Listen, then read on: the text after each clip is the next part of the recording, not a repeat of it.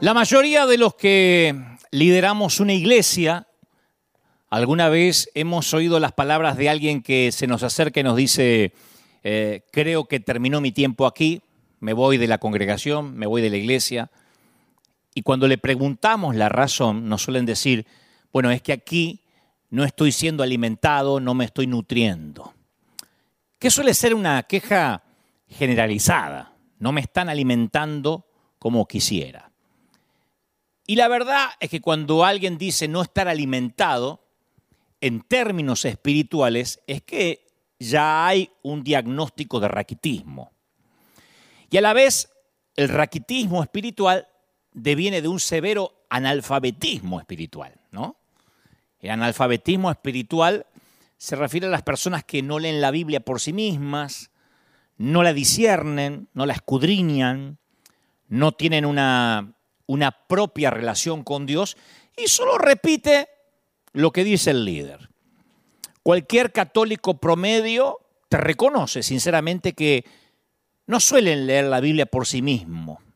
Te lo dicen, no, la verdad que no leemos mucho la Biblia porque confían en la homilía y la lectura que brinda el sacerdote.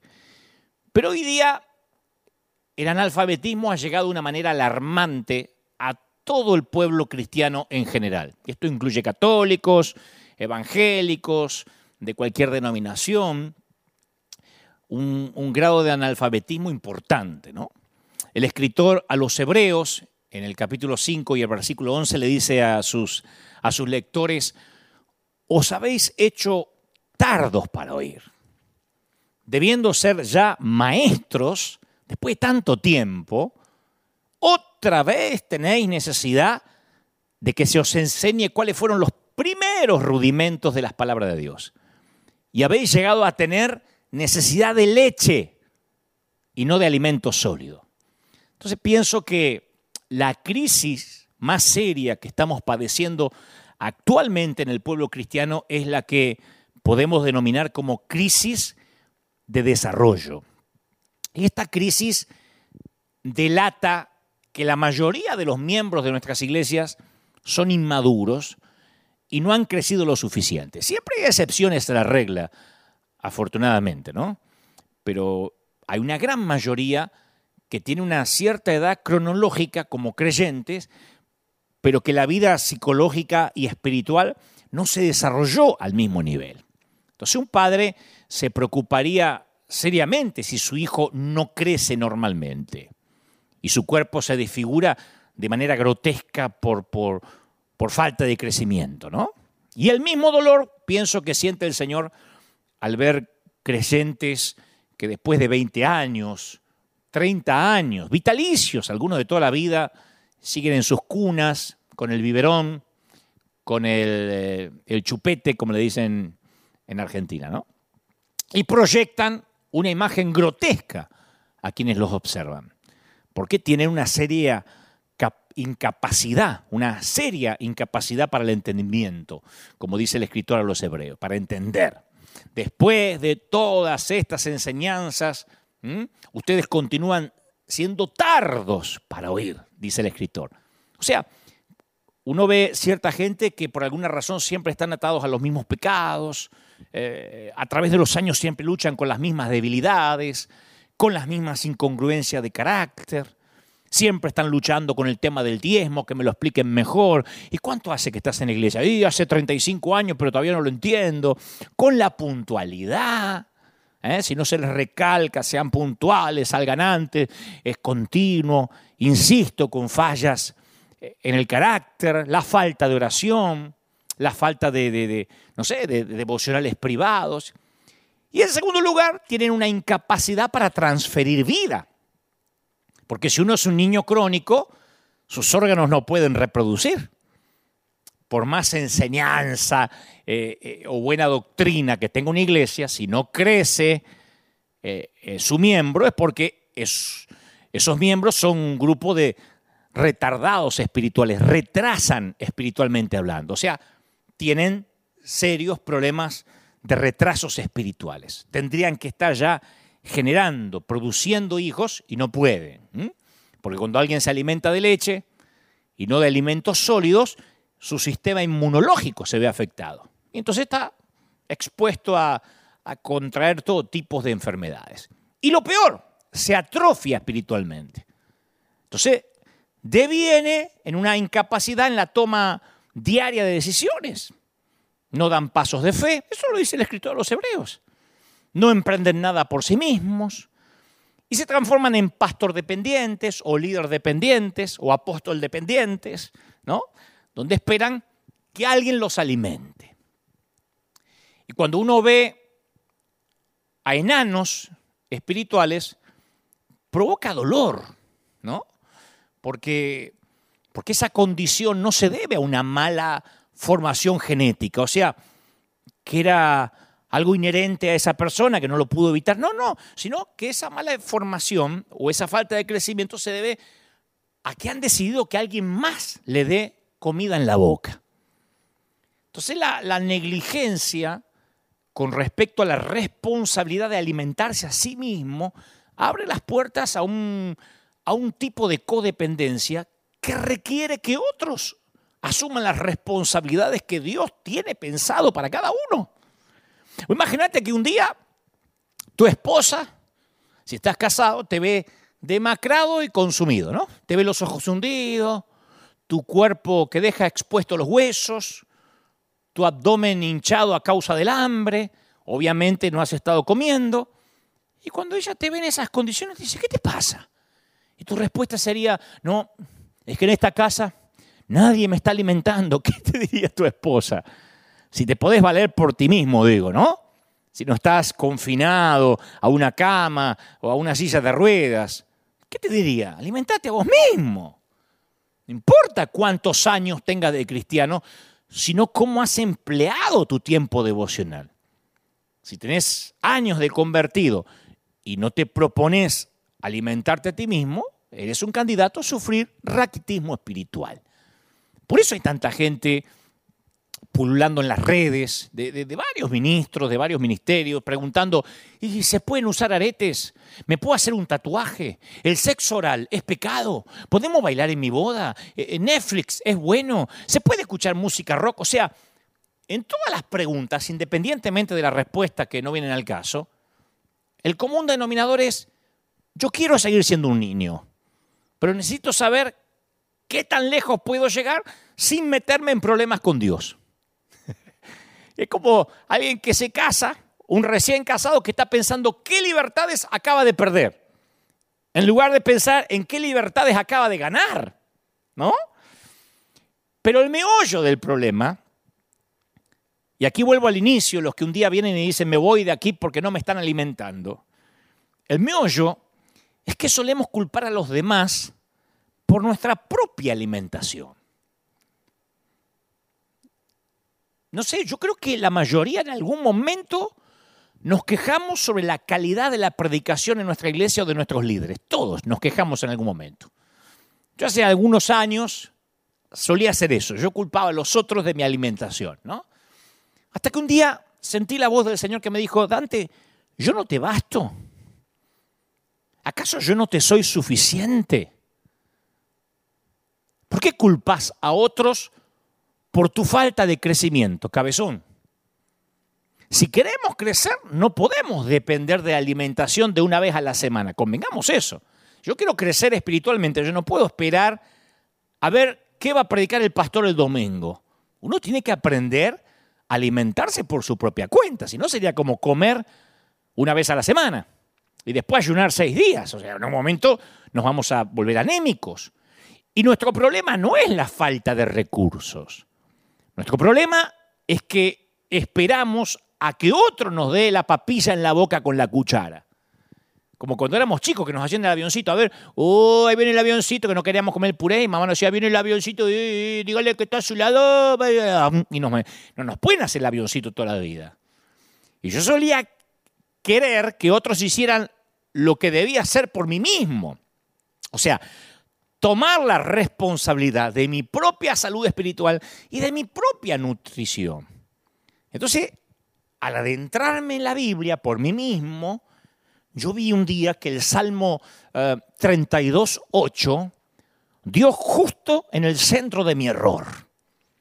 Porque dice el Salmo 38, dice, el Señor dice, yo te instruiré, yo te mostraré el camino que debes seguir, yo te daré consejos y velaré por ti. Está hablando el Señor. No seas como el mulo o el caballo. Acá ya no me gustó tanto. no seas como la mula, como el caballo o el mulo, que no tienen discernimiento y cuyo brío hay que domar con brida y freno para acercarlos a ti. Así que en algún momento tuve que aceptar la cruda verdad que yo era ese caballo, que yo era esa mula. Y no es nada agradable tener que confesar algo así. Pero era el momento de asumir la responsabilidad de mi propio futuro. Nadie puede mantener mi cuerpo sano en mi lugar. Yo solo puedo mantener mi cuerpo saludable. Y de la misma modo, del mismo modo, de la misma manera, yo solo puedo crecer espiritualmente. Y esto que parece algo infantil es algo que tardamos en asimilar y que Dios nos lo tuvo que enseñar con el rigor de la pandemia a algunos, con el rigor de la cuarentena. Bueno, ahora te vas a alimentar solo. No, es que si yo no voy a la iglesia y no me alimentan, no más papilla en la boca, no más el avioncito. Nadie puede hacerlo por nosotros como si fuera nuestro apoderado. En el Evangelio no hay testaferros. Todo se resume en una frase, Dios no tiene nietos. Dios no tiene nietos, Dios tiene hijos. Dios no es el abuelo de nadie, Dios es un padre. Y ahora estamos llegando a lo medular del mensaje. ¿Y cómo nos alimentamos a nosotros mismos? Porque por ahí te estás preguntando y decís, bueno, sí, pero ¿cómo me alimento a mí mismo? Mira, en los inicios de mi peregrinar cristiano yo cometí un error muy común. A mí me gusta hablar más de mis errores porque creo que eso puede bendecir más que si hablo de, de los pocos aciertos, ¿no? Yo quería o pretendía que otras personas estudiaran mucho y se prepararan bien para que echaran baldes de conocimiento sobre mi cerebro, para que yo pudiera absorberlo. Yo iba a la iglesia diciendo, uy, viene el profeta fulano de tal o el ministro menganito y yo voy listo para, para ser una esponja, para aprender. Y no me daba cuenta de que el conocimiento, incluso el conocimiento bíblico, es como el sodio en su forma cruda. El sodio puede ser destructivo para el ser humano, hasta que se lo convierte en una forma más elevada en cloruro de sodio, conocido como sal de mesa, lo que usamos para salar la comida. Entonces, de la misma manera, el conocimiento jamás es un fin en sí mismo porque puede convertirse en algo destructivo. El conocimiento solo puede convertirse en legalismo en una lista de reglas, como tantas veces hablamos. ¿Mm? Hay mucha gente que tiene mucho conocimiento bíblico, pero que es necia. ¿Cuánta gente conocemos que conoce la Biblia de tapa a tapa, de portada a portada, pero no es gente sabia?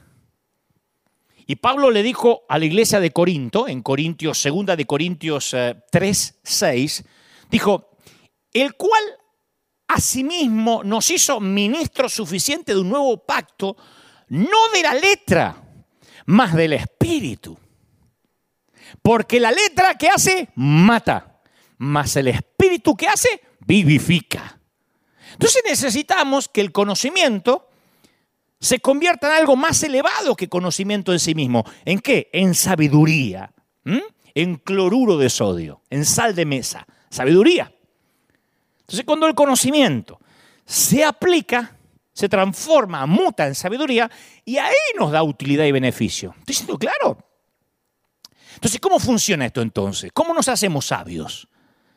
¿Será que el Señor eh, nos planta información a través de un microchip, tipo la película Matrix, y nos da entendimiento en nuestro subconsciente mientras dormimos?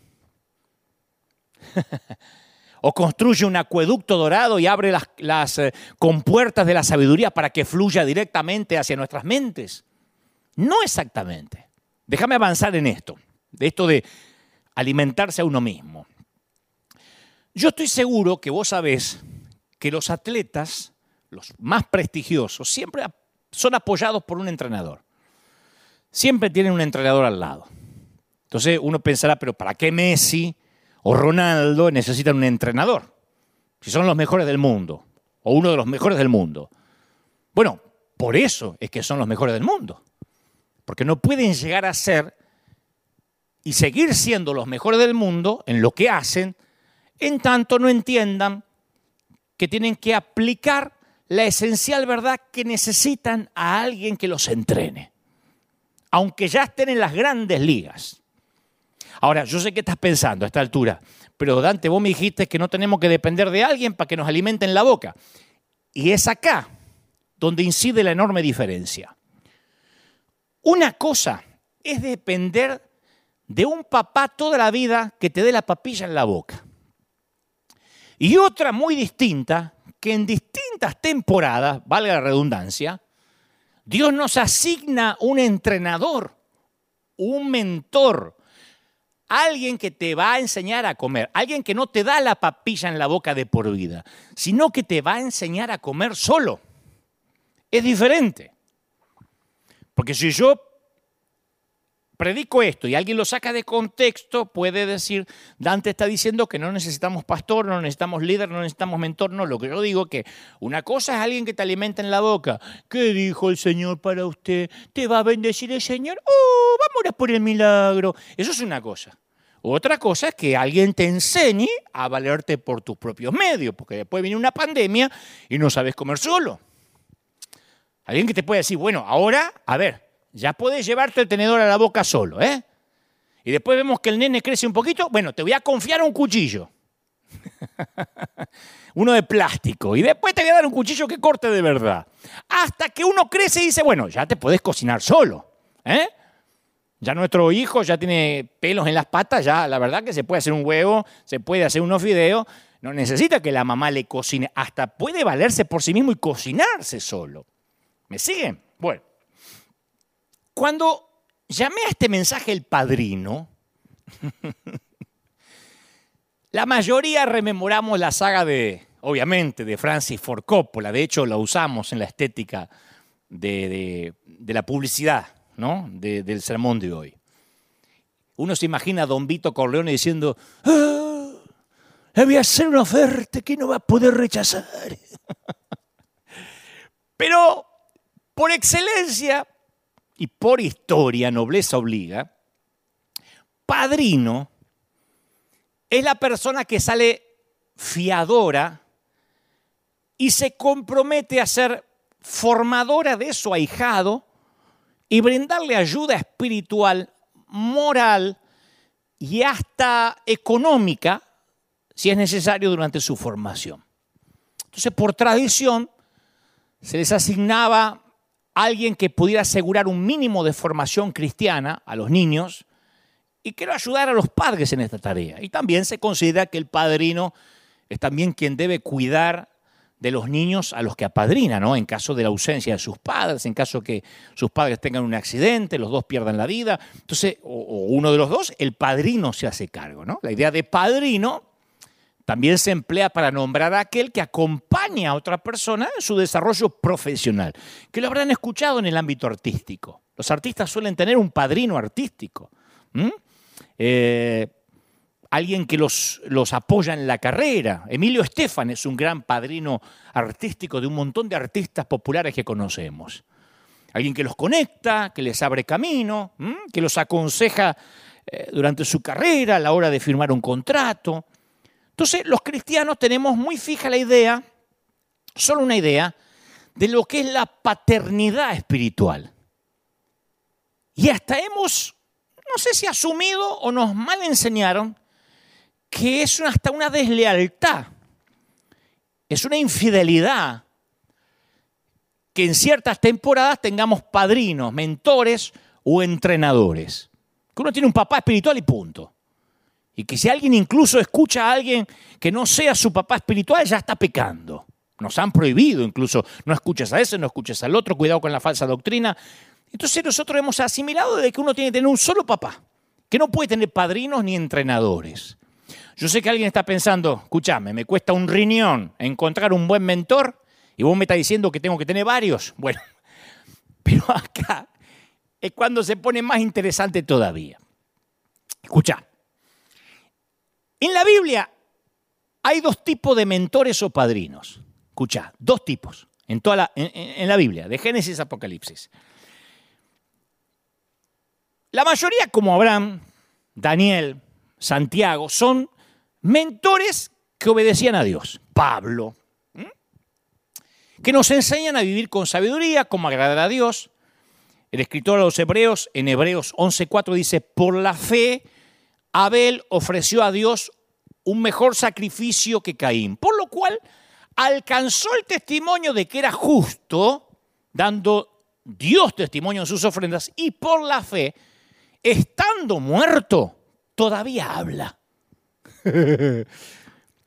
La Biblia dice que Abel todavía habla. Pues sí, como Abel, es como el que le llamó papá a Adán.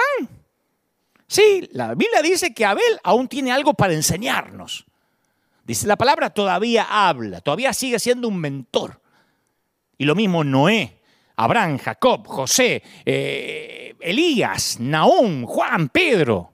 Y también, claro, Sara, Débora, Ruth, Noemí, Marfa, Marta, Dorcas, Priscila.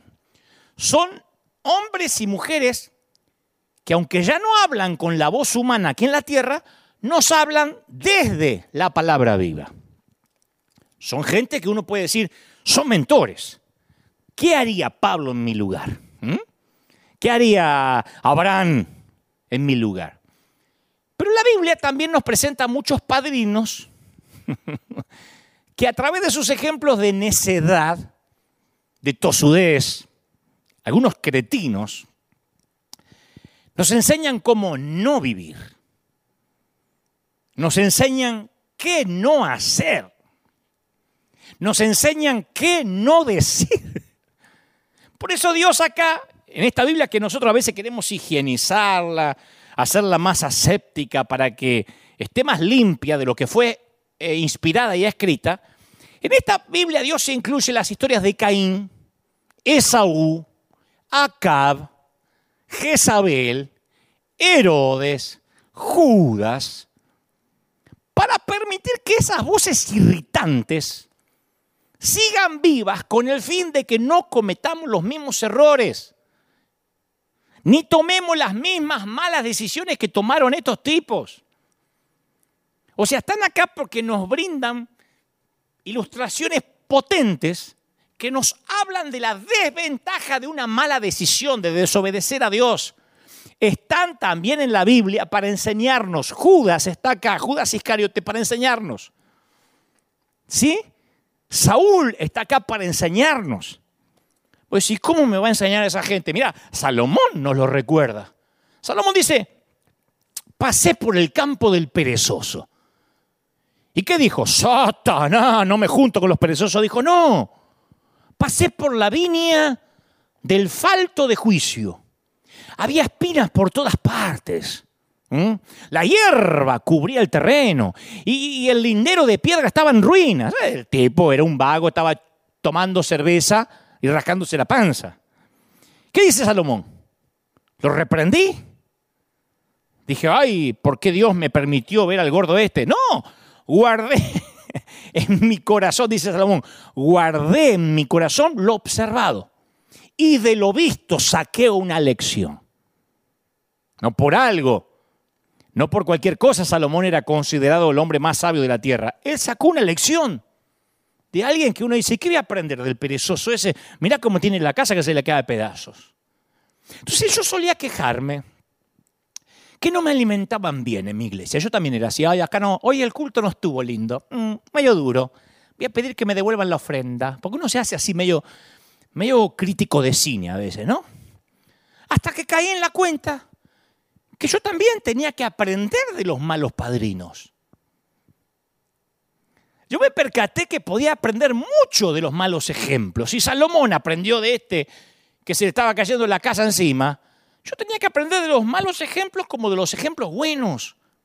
Por ejemplo, yo no me considero un gran orador, ¿no? Como diría el Chavo el Ocho para decir, qué bruto, qué orador. Pero lo que aprendí, lo poco que aprendí, en la mayoría fue observando a malos oradores.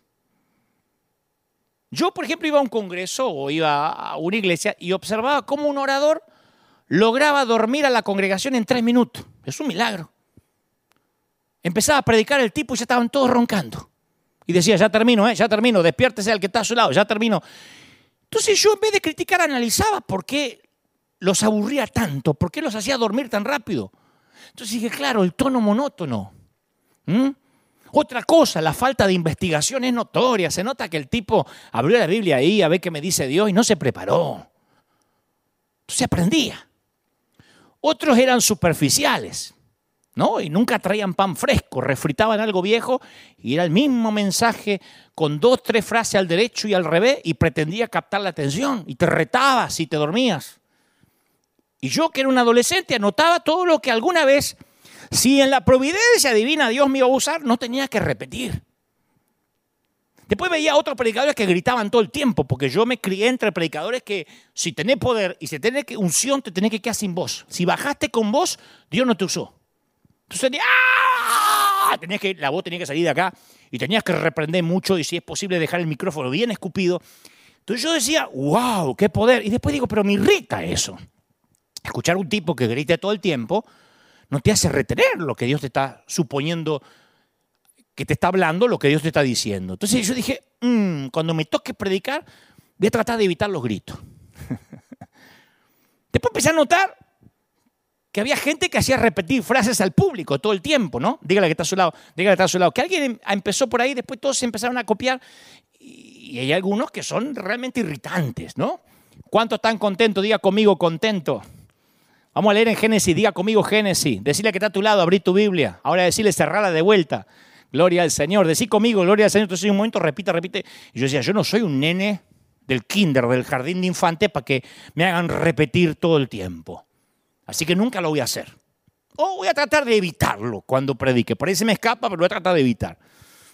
Estos no son todos, son la minoría, que a veces te toca. Y uno podría salir diciendo, eh, pero qué fiasco este predicador. Pero no, yo empezaba a aprender. Si Salomón podía aprender del tipo que se le cae la casa encima, los padrinos están allí, si no, no estarían, insisto, cierta gente en esta Biblia pero están porque tienen que enseñarnos también lo que no hacer. Otras veces vi predicadores desalineados en el vestir. No digo más modernos o menos modernos, con jean o sin jean. Digo desalineados, cuando te das cuenta que la camisa está sucia, ¿no? O sin planchar. Que esto no es cuestión de tener o no tener dinero, ser o no ser humilde. Nosotros cuando éramos chiquitos, mi mamá teníamos una sola camisa y la planchaba y te mandaba como gato de rico al colegio así, ibas peinado la gomina y con la camisa impecable y hasta el calzón impecable porque la vieja decía, seremos pobres pero limpito. Y yo a veces veía un predicador desalineado y me distraía muchísimo. Yo decía, che, ese pantalón arrugado que no me deja conectar con lo que dice. Esa cadena en el cuello, en el cuello que hace ruido me distrae. Y anotaba, cuando predique algún día, voy a tratar de cuidar mi estilo, porque podría distraer a la gente del eje del mensaje. Entonces, si puedes encontrar cómo aprender de lo malo, tanto como de lo bueno, en tu vida vas a aprender el doble. Porque no te estoy contando todo lo bueno que aprendí. Encontré buenos predicadores, muchísimos buenos, más que de los malos. Encontré buenos oradores, gente que tiene buena dicción, buen léxico, gente intelectual, gente preparada, gente ungida. Y de ellos también aprendí, pero también aprendí a cuando iba a un congreso de los otros. Porque yo quería que si ya que había pagado el congreso y había ocho oradores, aprender de los ocho, aunque seis fueran malos. Por eso Dios puso en la Biblia relatos crudos, relatos sin editar, de hombres y mujeres que se comportaban con sabiduría y otros que se comportaban como cretinos. Y eligió a estas personas para que sean nuestros padrinos. Uno tiene que aprender tanto de David como de Saúl. Uno tiene que aprender de Judas Iscariote. ¿Cómo que no? No sea que nosotros también veamos milagros, estemos con Él, eh, mojemos el pan nuestro en su plato y después lo terminemos traicionando y negando. O vendiéndolo. Uno tiene que aprender. Pablo dijo, de hecho, todo lo que se escribió en el pasado se escribió para enseñarnos. ¿A fin de qué? Alentados por las escrituras. Perseveremos en mantener nuestra esperanza. Entonces, si te levantás cada mañana como un aprendiz, vas a aprender de todos, aún de los padrinos malos. No existe eso, acá no me alimentan. Sí, uno puede aprender hasta del supuesto mal alimento. Hay una historia de dos hermanos gemelos que fueron criados por un padre borracho.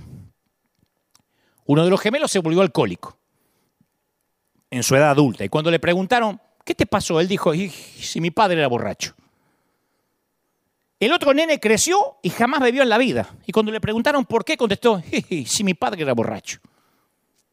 O sea, si sabes hacia dónde te dirigís, hasta un mal ejemplo te da una lección de vida y te ayuda a crecer. Uno puede imitar lo malo o ponerse en la vereda puesta, en el polo opuesto, decir, no, eso es lo que me enseña que no tengo que hacer. Yo aprendí a ser líder mucho más con los malos discípulos que con los buenos, pero ni te quepa la menor duda. En el momento me quería, morir. Pero después, a la distancia, me di cuenta que estos tipos difíciles fueron mis limas de limar. Me enseñaron un carácter, mis piedras pomes eran. ¿Viste la piedra pome para pasarte en el talón? A mí me enseñaron paciencia, pero por sobre todo me enseñaron a no tropezar con la misma piedra. No me vuelve a pasar lo mismo, ¿eh? Otra piedra distinta, sí, la misma no.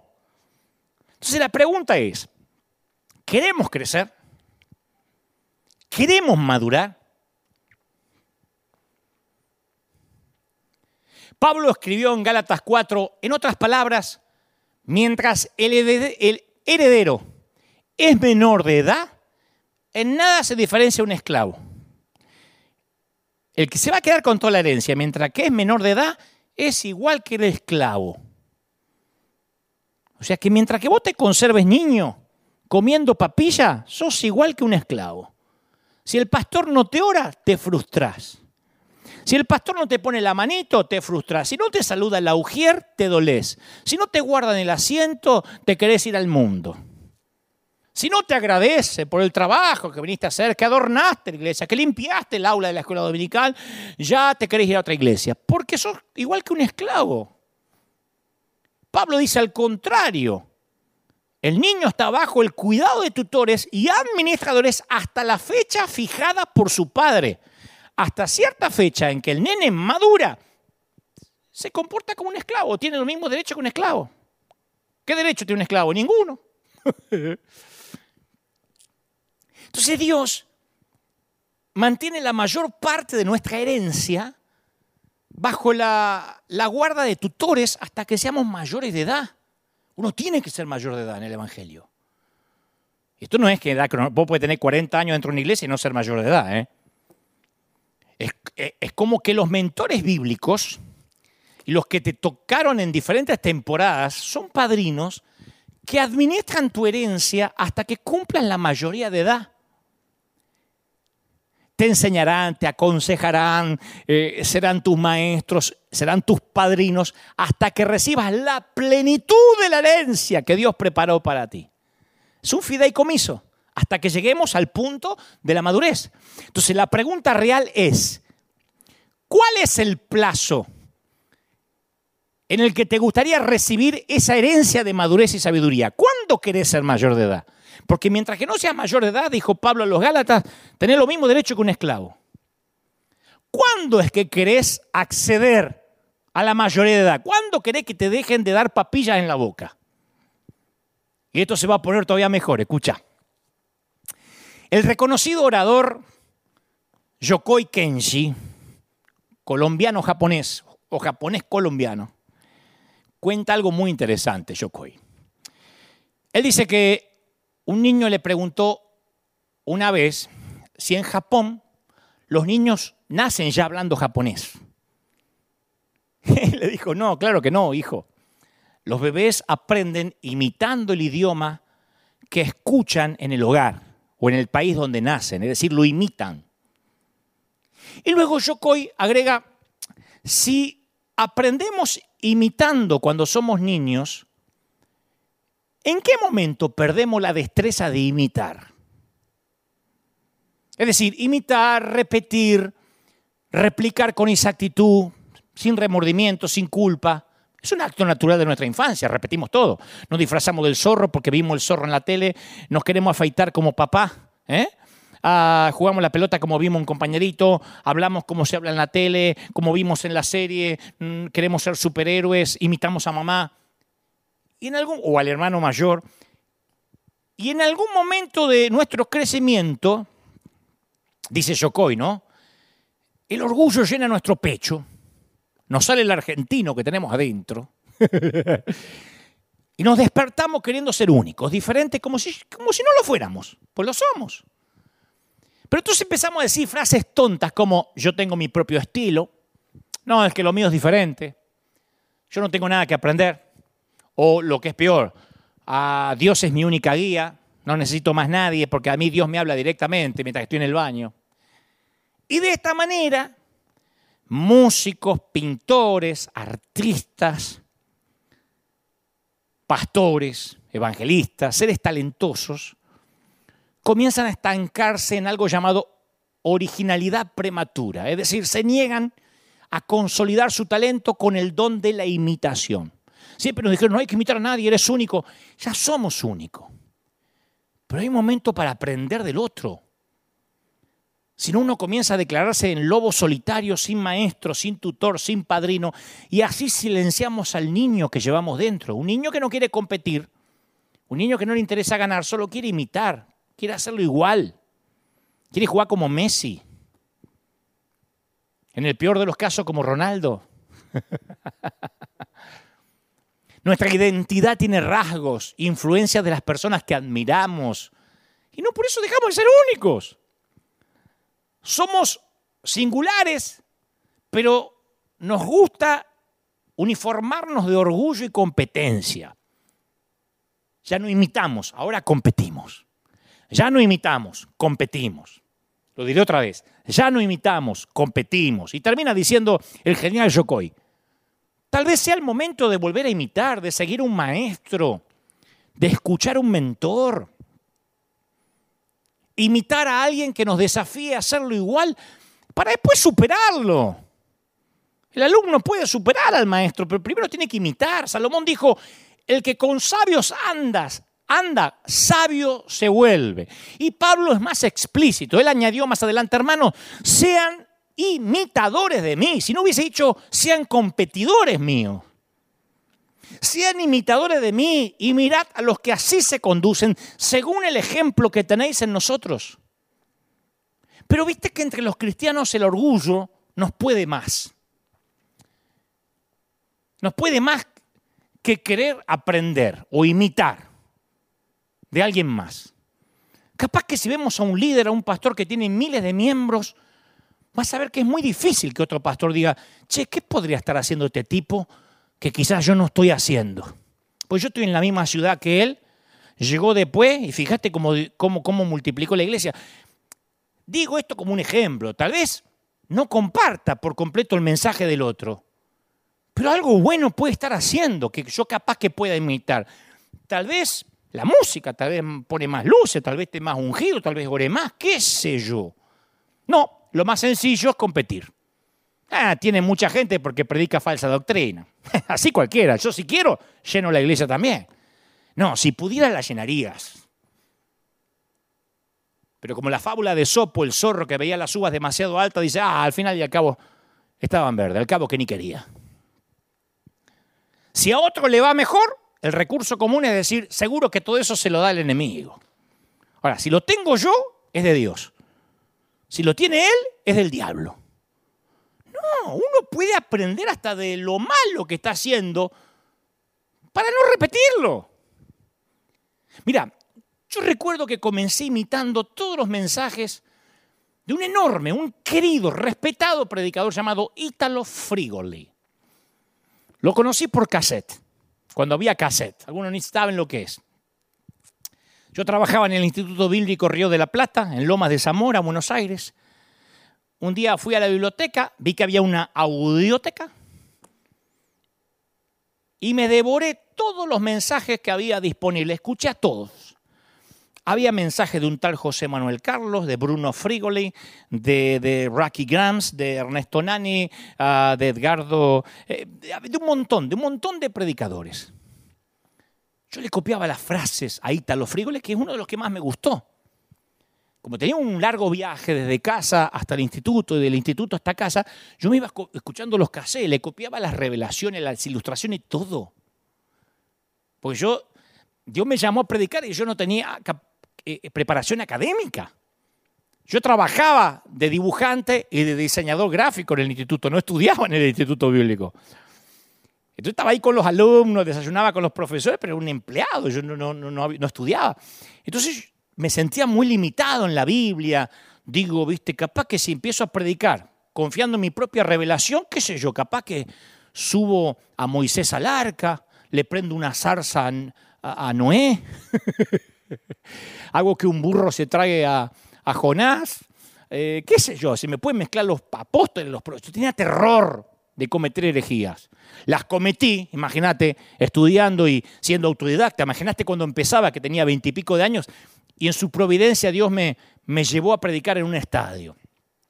Cuando descubro a los Frigoli, le copio los mensajes. Una noche más con las ranas. Don Cohen. Bailando con la más fea. Eran todos los mensajes originales de Italo Frigoli. No había redes, así que era más difícil que me descubrieran. Viste que ahora, ah, eso lo escuché de los. Entonces yo aprendí imitando. Hasta copiaba sus frases. Porque Italo Frigoli es un enorme, gran predicador que, por cierto, le mando un gran saludo. Tiene una, una hermosa iglesia en, Santiago de Chile y estuvo mucho tiempo en las Canarias, así que en las Islas Canarias. Entonces, él habla con ese lenguaje eh, de Cervantes, profundo. Él es un predicador que suele decir, hay de los que van por la vida, pensando que ha de ser su futuro y su destino. Más cuando se encuentran con Dios, ese destino los hace choquear. Y yo copiaba hasta su forma de hablar. Dirán, este tipo habrá estado en las Canarias. De hecho, lo, encontraban ahí los Frigos y le decía, usted lo está copiando a Dante, porque yo empecé a popularizar los mensajes y lo acusaba al pobre Ítalo que él copiaba mis mensajes. Le mando un saludo muy grande al gran Ítalo Frigoli. Fue mi, mi, maestro sin quererlo, mi mentor, mi padrino. Y hoy en día ya tengo mi propio estilo, ¿eh? pero sigo aprendiendo de todos. Yo soy un picoteador. Yo soy un buscador de, perlas, de tesoros. Donde alguien dice algo lindo, yo lo anoto, lo escribo, porque digo, en algún momento me va a servir. Es más, si Dios nos lleva a las grandes ligas, es cuanto más enseñables nos tenemos que, que, que transformar. Más enseñables tenemos que ser. No se le exige lo mismo no se le exige a un jugador de tercera división lo mismo que un jugador que juega en las ligas europeas. No, no tiene la misma exigencia quien juega en el Deportivo de Villa Cañas al que juega en el Manchester.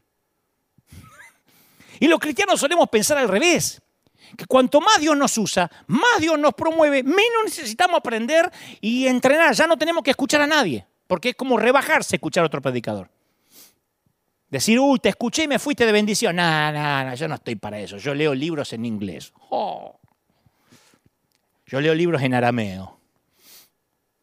Los atletas de alta competición tienen un régimen de entrenamiento que repiten todos los días y un entrenador. Los pianistas de un concierto son la, mejor ilustración de este principio. Mira, Ignace Paderewski, no sé si lo pronuncio bien, Paderewski, fue un renombrado pianista polaco. Yo tengo siempre problemas con los apellidos polacos, pero más o menos era eso. Que, vivió en la primera mitad del siglo XX, ¿no? Y cuando su gobierno le pidió que diera conciertos a fin de recaudar dinero, Paderewski o Paderewski dijo, yo voy a ser parte de este esfuerzo de guerra con una condición, pero tienen que permitirme todos los días practicar mis escalas tres horas al día. En otras palabras, páguenme por ocho horas, pero hay tres de esas ocho horas que yo voy a practicar mis escalas. Entonces uno diría, ¿por qué alguien tan talentoso insistiría en practicar escalas durante tres horas todos los días? Si ya lo estaban contratando en las grandes ligas. El gobierno lo estaba contratando. Y él tenía la respuesta, él dice, lo que pasa es que si yo no practico mis escalas, al principio lo voy a notar yo solo durante mi concierto. Pero si pasan más días y no practico mis escalas, lo va a notar mi entrenador. Pero si no lo hago durante más días, lo va a notar el mundo entero. Porque las escalas desarrollan y mantienen la, destreza de los dedos de un pianista.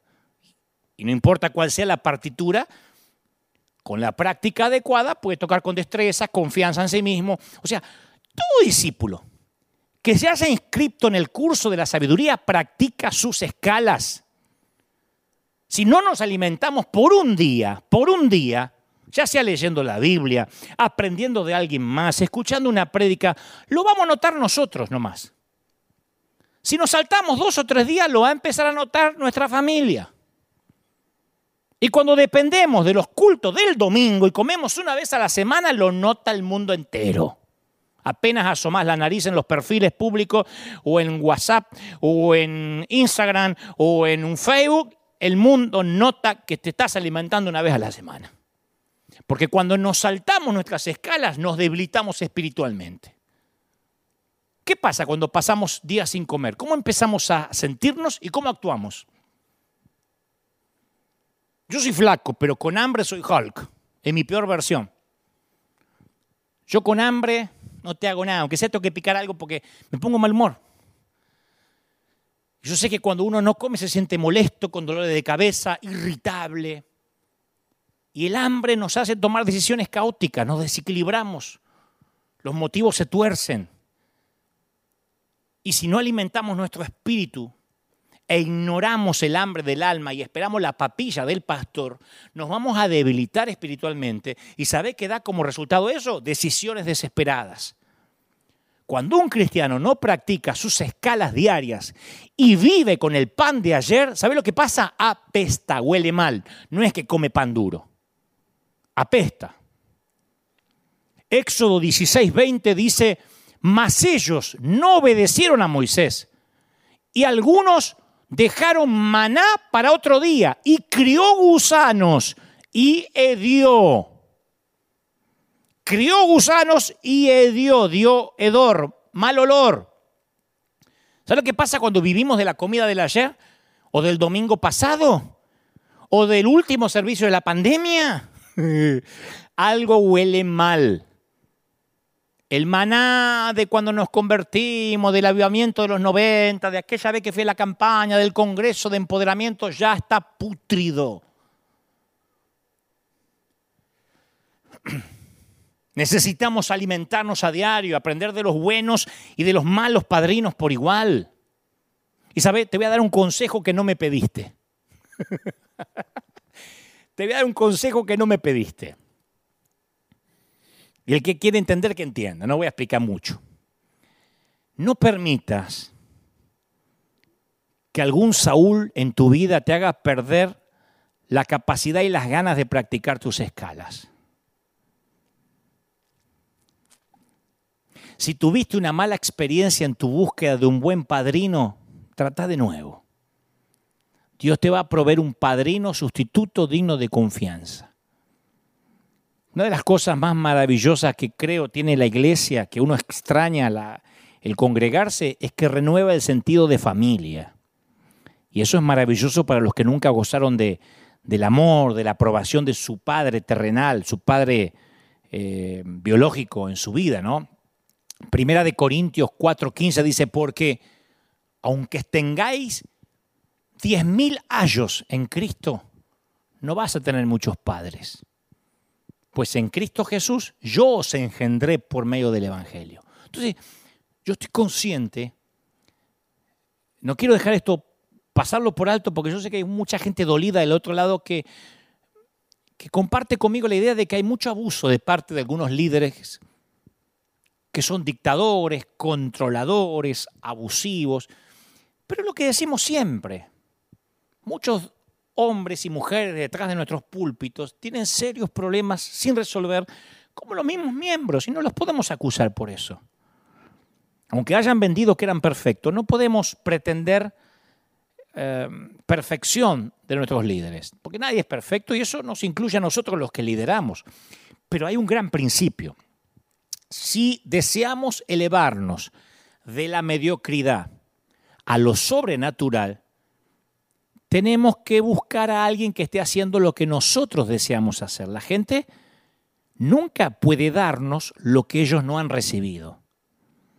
Y cuando encuentras una persona así, una persona que diga, wow, este puede ser un mentor, no sé si para toda la vida, vitalicio, pero para una temporada en mi vida, vierte agua en sus manos. Esto significa sírvelo.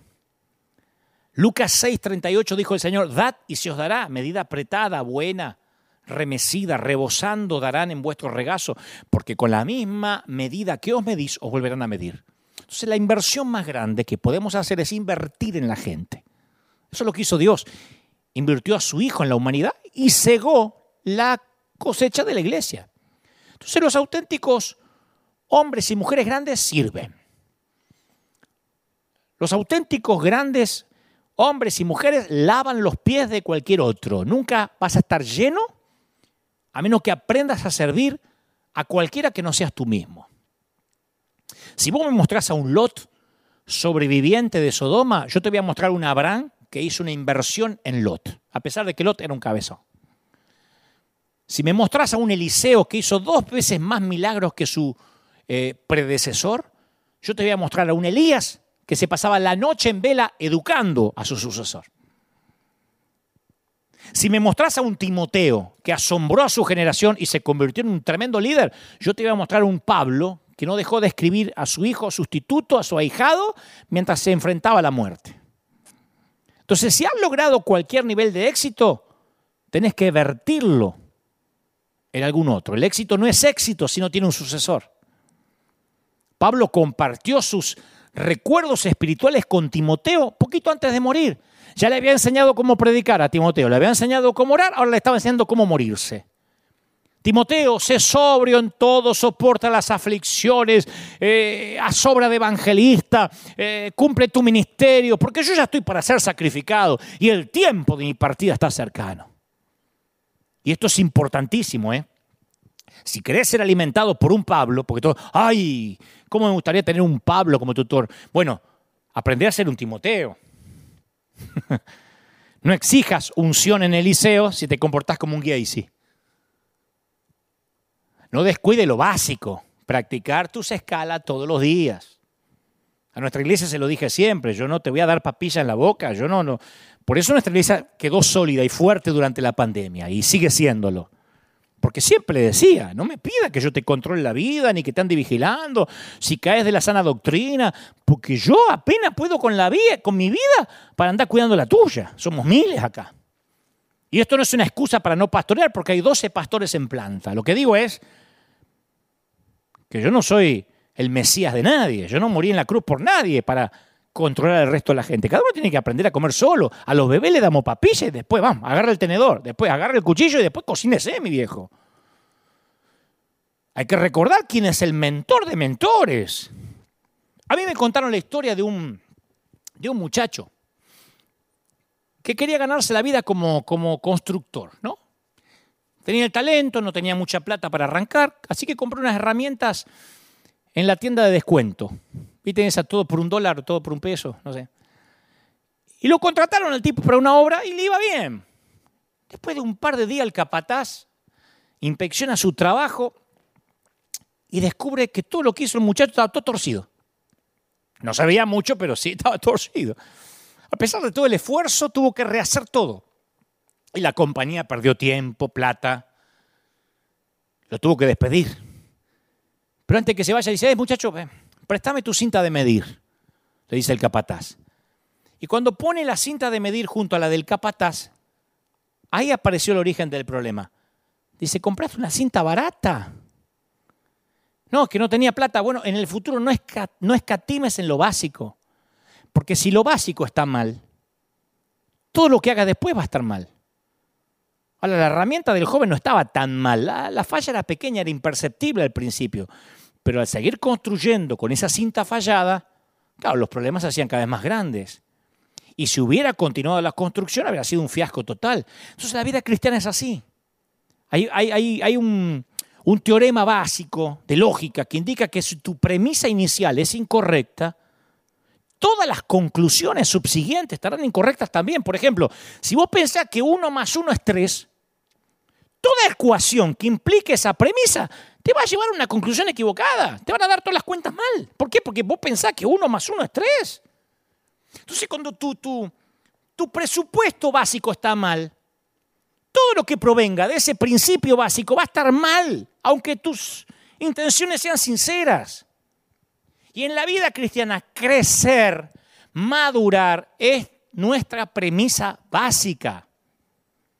Capaz que hay un padrino que te guste más, otro que te guste menos, bíblico, contemporáneo, pero nadie puede reemplazar al tutor original. Entonces tenemos que corregir el rumbo y regresar al original. Tenemos que ver al Señor con ojos nuevos, no es una frase nomás con ojos propios, no prestados, no podemos ya permitirnos ser nietos de Dios. Si la pandemia termina, se abren las iglesias al 100% y volvemos a ser nietos de Dios, no aprendimos un cuerno. No podemos esperar que nos alimenten de por vida. Los pastores van a fallar, vamos a fallar. ¿Por qué? Porque ya estamos fallidos. Entonces no podemos delegar nuestro crecimiento. Imagínate una persona que mentalmente está en su juicio cabal, ¿cómo se ve con 35 años usando pañales y que alguien le dé papilla en la boca? Decís, pero, che. Entonces los padrinos van a estar ahí, algunos se van a quedar, otros se irán, algunos serán buenos ejemplos, otros nos enseñarán lo que nunca deberíamos repetir, pero la meta es comer solos, parecernos al gran maestro, Vos imaginate que te gusta tocar guitarra y Eric Clapton, aparece Eric Clapton o Santana, bueno, Eric Clapton ponele. Y Eric te dice, che, te veo con potencial. Podés estudiar una vez por semana acá en el instituto de guitarra que tengo con mis profesores. O si querés, nos reunimos los dos todos los días y te enseño lo que sé. Venía a mi casa. ¿Qué le dirías vos si te gusta la guitarra y Eric Clapton te, propone eso? Decir, decime dónde, a qué hora, a la medianoche, voy donde sea y aprendés con el mejor. Y luego de unos años, cuando tocas la guitarra, la gente dice, che, eso no se aprende en una academia, normal, ¿eh? Tu manera de tocar es, es la de Clapton. Vos aprendiste con el maestro. Si no, no hay forma de tocar así. Entonces hay una gran diferencia entre tomar clases generales o aprender en, en clases particulares con el maestro.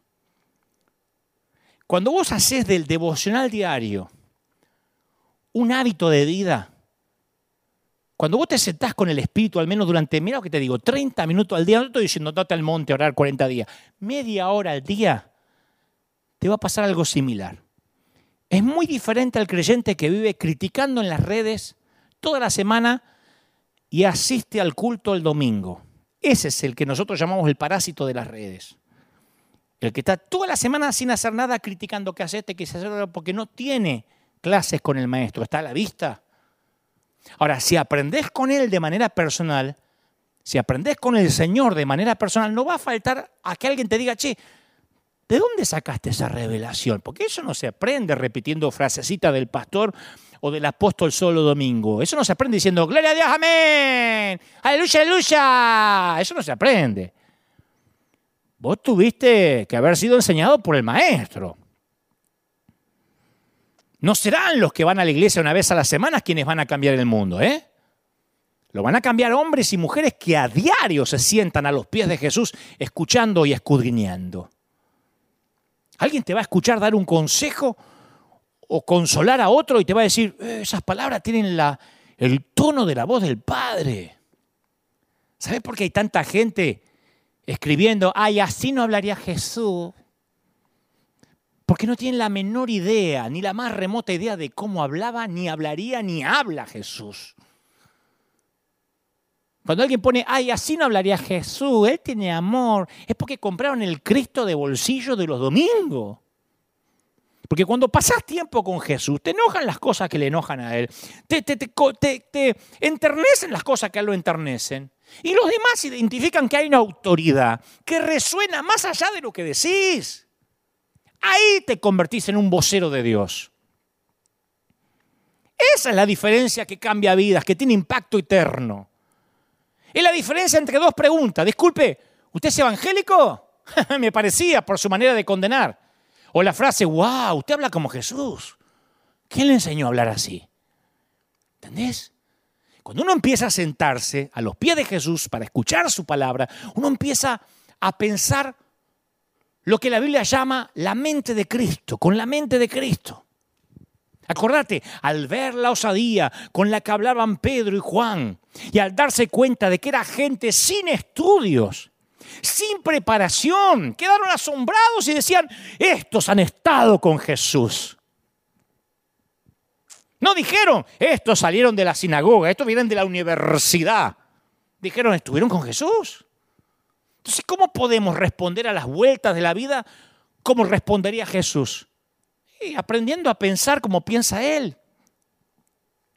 Y así con el tiempo uno va recibiendo la sabiduría de todos los tiempos. A cada uno Dios le hace esta invitación. ¿Vas a elegir alimentarte por tus propios medios conmigo, dice el Señor? ¿O vas a esperar que se abran las iglesias con el único propósito que te alimente con la cucharita del avioncito? ¡Ay, viene! ¡Uy, ahí viene el Salmo 91! ¡Viene el Salmo 91! ¡Uy, abre la boca, bebé! ¡Salmo 91! ¡Y! Que habita el vivo altísimo. Decirle que está a tu lado, que habita el altísimo. ¿Hasta cuándo, che? Estamos acumulando conocimiento inútil. Una trivia bíblica que no suma nada. Ay, yo sé que la Biblia tiene 66 libros. ¿Y para qué te sirve? Yo sé cuántas páginas tiene Harry Potter. Necesitamos aprender, imitar, levantarnos cada mañana con un papel en blanco y un bolígrafo. Soy un aprendiz. Y observar a esos padrinos que aparecen en nuestra vida de tanto en tanto. Ángeles disfrazados. No son perfectos. No esperes que sean intachables porque son gente rota. Y si Dios te, a ver, si Dios te concede la oportunidad de caminar en la presencia de un padrino, de un padre sustituto, lo vas a saber sin pedirle opinión a nadie, porque ahora está pensando, ¿y cómo sé quién es la persona que Dios pone para que yo crezca? Lo vas a sentir, porque cuando colgas el teléfono vas a sentirte renovado, la voz tranquilizadora te va a hacer bien. Pero si me hace bien esta persona cuando hablo con él o ella.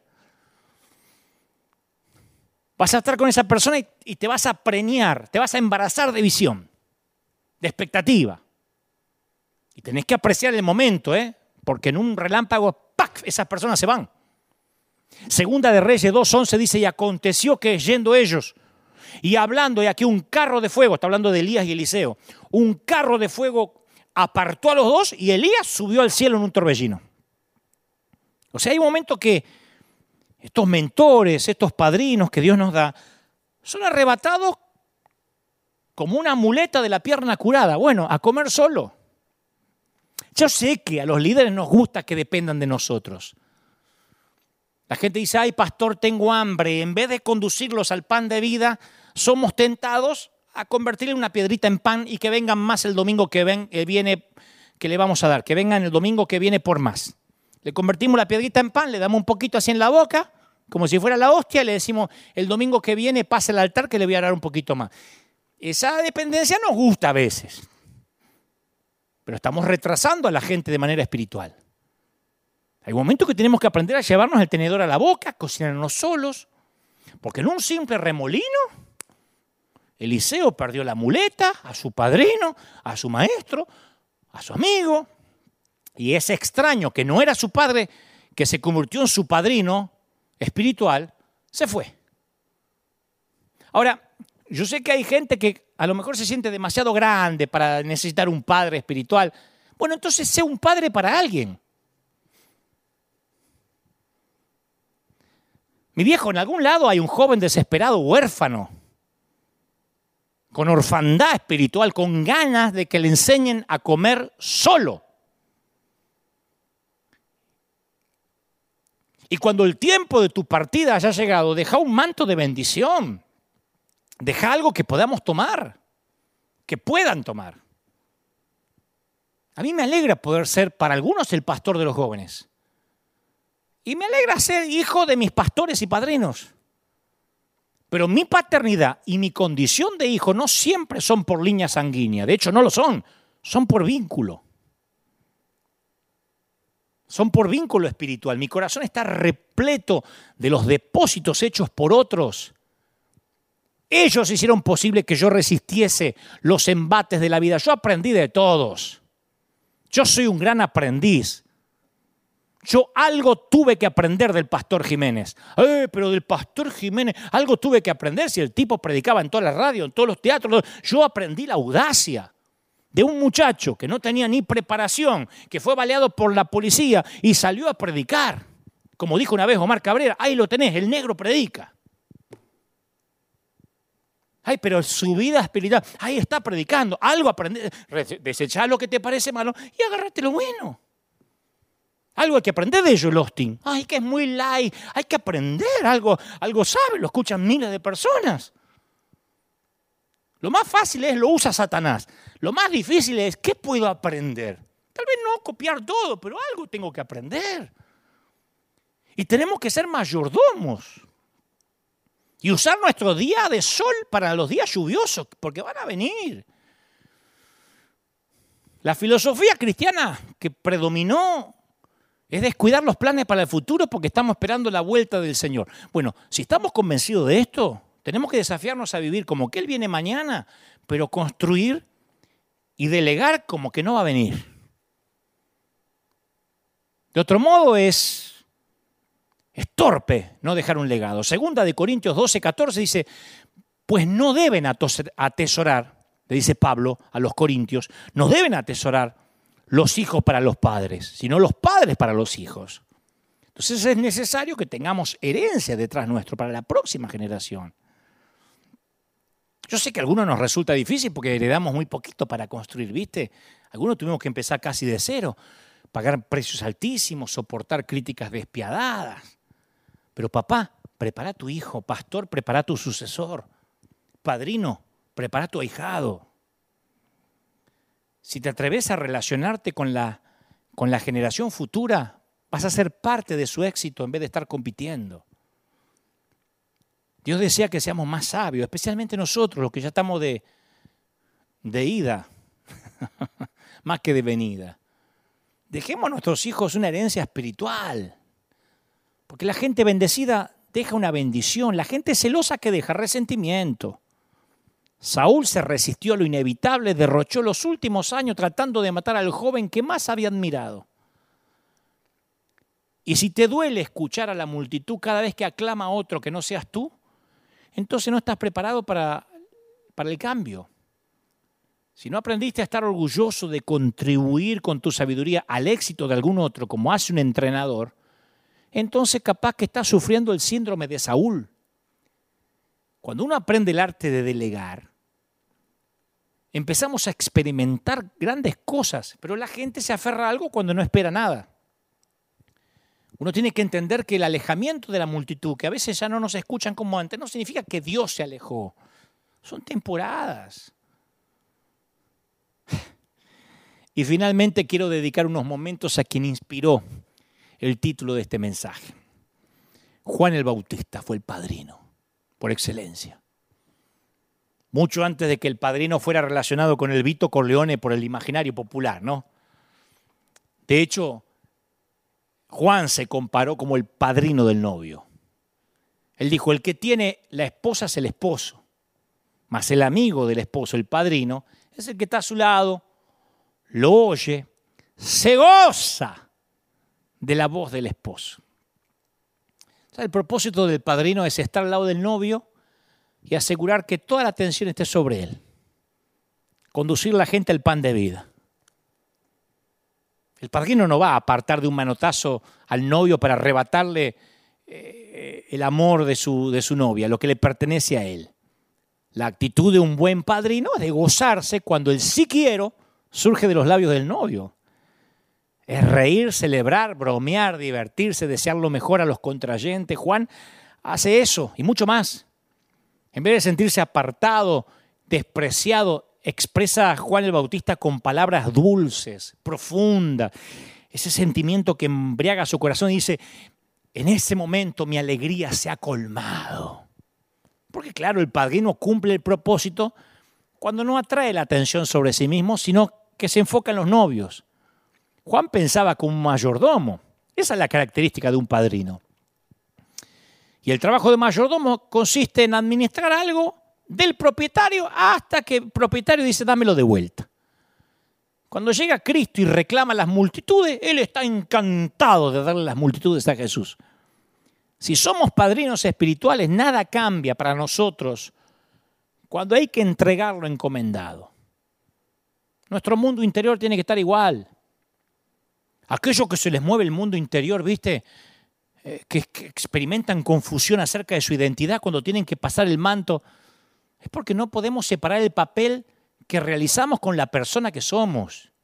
Juan es el modelo de la madurez que hoy estamos hablando. ¿Cuál sería tu reacción si todo te fuera quitado? ¿Cuál sería tu reacción? Yo sé que me escuchan muchos líderes, me ven muchos líderes, muchos consiervos, muchos queridos camaradas. Yo miro dentro de mi mundo interior y ¿sabes qué descubro? Que yo todavía tengo que luchar con el dilema de si voy a ser como Juan. No es fácil, ¿eh? No me voy a venir a hacer acá eh, el San Francisco de Asís, la, la Madre Teresa. Ay, yo estoy listo. Es difícil. Un día hace poco me di cuenta de algo que me sorprendió. Le pregunté al Señor, Señor, ¿qué, ¿qué voy a terminar haciendo los, el último trayecto de mi vida? ¿Será que hay un nuevo llamado, hay una nueva zarza para un hombre que sirve desde los 19 años y ya tiene 52? Le pregunté al Señor. ¿Mm? Sé que parezco menos, pero antes muerto que sencillo es lo mexicano. Le dije al Señor, ¿será que tienes algo nuevo para mí? Y después alguien me escribe, y dice, Dante, cuando hoy hablaste, oís la voz de un padre. Claro, porque cuando yo voy a hacer los superclásicos, generalmente los muchachos, los que han crecido conmigo, me dicen, flaco, date, aguante, date. No sé si me ven como un padre. La primera vez que alguien me decía eso, ¿no? Y Dios me confirmó a través de, este, de esta persona porque me dijo, ¿ves? Querías un llamado nuevo, ahí lo tenés. Pasate lo que te queda el resto de vida, Dante, siendo un padrino, un padre para los más jóvenes que andan en busca de una voz. No compitas.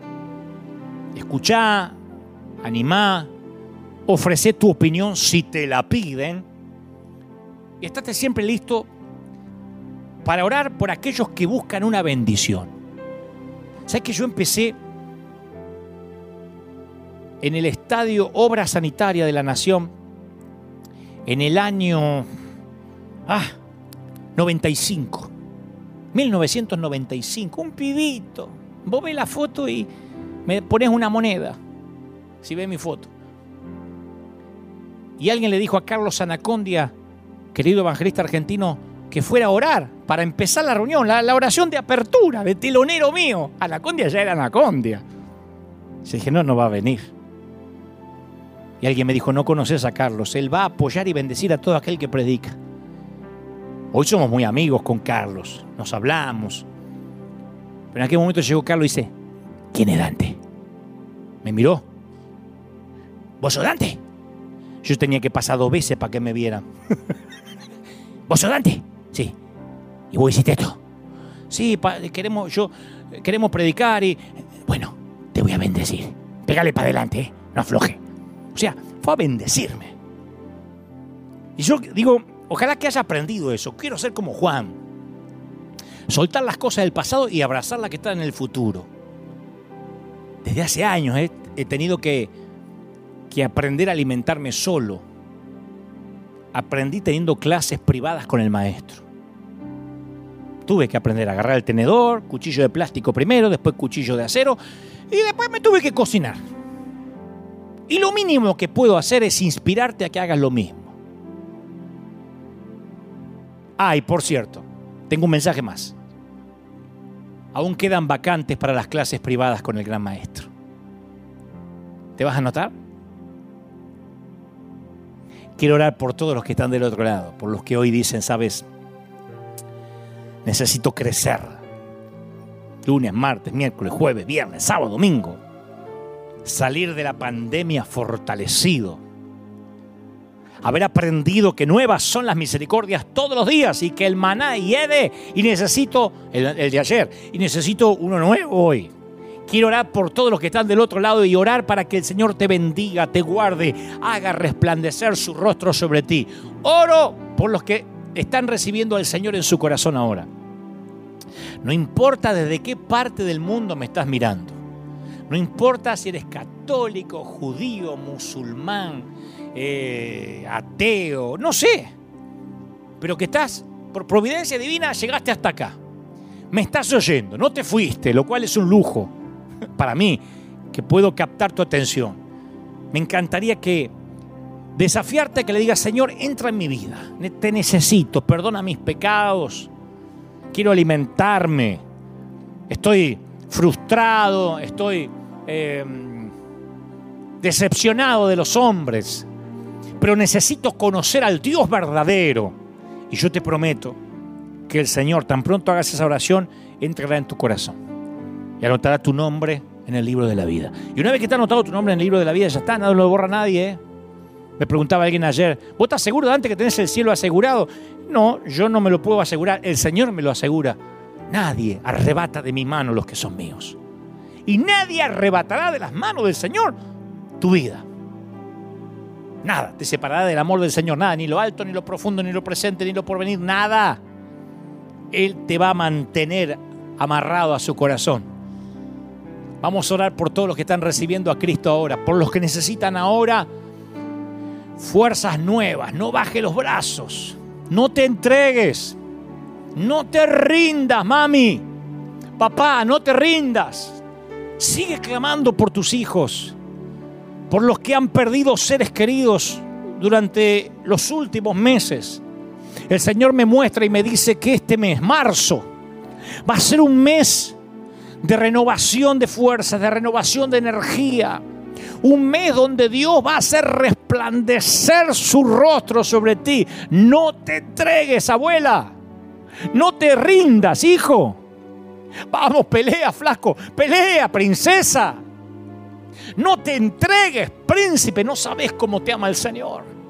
¿Cómo te ama el Señor? ¿Cómo no te va a amar? ¿Cómo no te va a amar? si Él decide transmitirte este mensaje a través de, de este servidor, este cartero, porque te ama, porque ha planificado grandes cosas, no te deja el Señor hasta que no haya hecho contigo lo que dijo, lo que se propuso hacer. Se empecinó el Señor con tu vida. Se empecinó. Dios no perdió el interés en ti. ¿Me oíste? Dios no perdió el interés en ti. Te tiene aferrado con la mano. Dice, porque yo Jehová te sostengo con mi mano y te digo, no temas, yo te ayudo. Aunque pases por las aguas, aunque pases por el fuego, no te anegarán las aguas, ni el fuego arderá en ti. El Señor te dice, quiero que creas, que confíes de que yo soy tu sustento. Yo te guiaré, yo te alimentaré, yo te sostendré. Nunca más vas a decir, no me alimentan, no me nutren, porque hoy el Señor te habló. Y el Señor dice, aún de tus malas experiencias, de esas iglesias que te fallaron, de esos líderes legalistas, yo aprendí mucho de buenos pastores y de los otros, aprendí mucho. Pero no solo en el arte de predicar, aprendí, aprendí cómo duele cuando un líder te ignora, aprendí cuando te disciplinan por una bobería y te discriminan a decir si algún día yo tengo la providencia de Dios de estar en el timón de una nave insignia, nunca voy a discriminar porque sé lo que duele. Voy a ayudar, voy a abrazar. La iglesia va a ser un hospital. ¿Dónde aprendí eso? Cuando herido me tiraron en la vereda de un hospital. Y no me quisieron entrar porque decía que había mucha sangre y podía contaminar a los de adentro. Ese es el día que decidí que River sería un hospital. Con los malos mentores aprendí. Decidimos que íbamos a hacer una iglesia que abría las 24 horas por las veces que fui y estaba cerrado y todos estaban descansando porque era lunes, el día del pastor. Dijimos, vamos a tener una iglesia abierta 24 horas, 7 días de la semana, 365 días al año. ¿Cómo, ¿Cómo Dios no te va a enseñar con las cosas malas? Aún la pandemia nos tiene que dar la mayor clase de docencia que jamás aprendimos. La pandemia tiene que ser nuestro paso académico por la vida. Bendigo a la generación que pudo participar de una pandemia. Celebro los que han traspasado, los que han atravesado el 2020. Porque van a vivir lo que otra generación no tuvo el privilegio de vivir. Valorar, agradecer, aferrarse a Dios y por sobre todas las cosas dejar de comer papilla de la boca, de la cucharita que alguien te daba. Te bendigo suelto sobre ti algo que no estaba antes de parte del Señor. Amén y amén. Que Dios te bendiga. 52 domingos juntos. No es poca cosa, ¿eh? Gracias por estar ahí. Gracias por estar del otro lado. Gracias, River, por sembrar. Gracias por ser fiel. Por ser fieles. Nos debemos un abrazo enorme. ¿eh? Nos debemos una celebración Carnaval Carioca vamos a hacer acá cuando tengamos que volver. Nos debemos un gran reencuentro. Mientras tanto, hasta nueva orden, asignados, hasta que Dios nos cambie la orden, asignado donde Dios nos puso. Ser luz, ser sal, ser un río que no se detiene y cuanto más se aleja del templo, más salutíferas son las aguas, más profundas y donde este río pasa, hay estación y temporada de frutos todo el tiempo. Te bendice el Señor. Nos vemos aquí, Dios mediante, dentro de siete días, firme como talón de oso. Nos vemos hasta la próxima. Nos vemos en CNN en un ratito con Gastón Pols y mañana de lunes a viernes, todas las noches a las 20 por Vortex. Domingo que viene aquí, si Dios no dice lo contrario. Chao y que tengas un lindo domingo.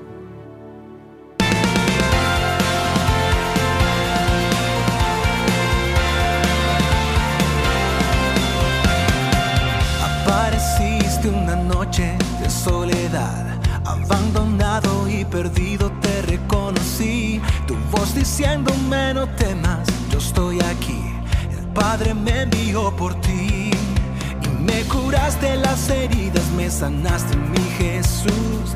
Todas mis cargas las dejaste allí en la cruz. Algo tan grande no lo puedo comprender.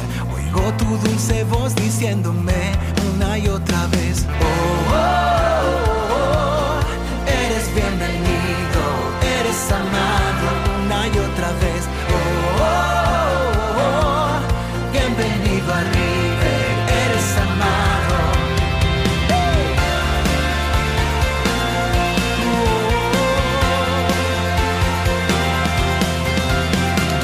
Apareciste en una noche de soledad, abandonado y perdido te reconocí. Tu voz diciéndome no temas Padre me envió por ti y me curaste las heridas, me sanaste mi Jesús. Todas mis cargas las dejaste allí en la cruz.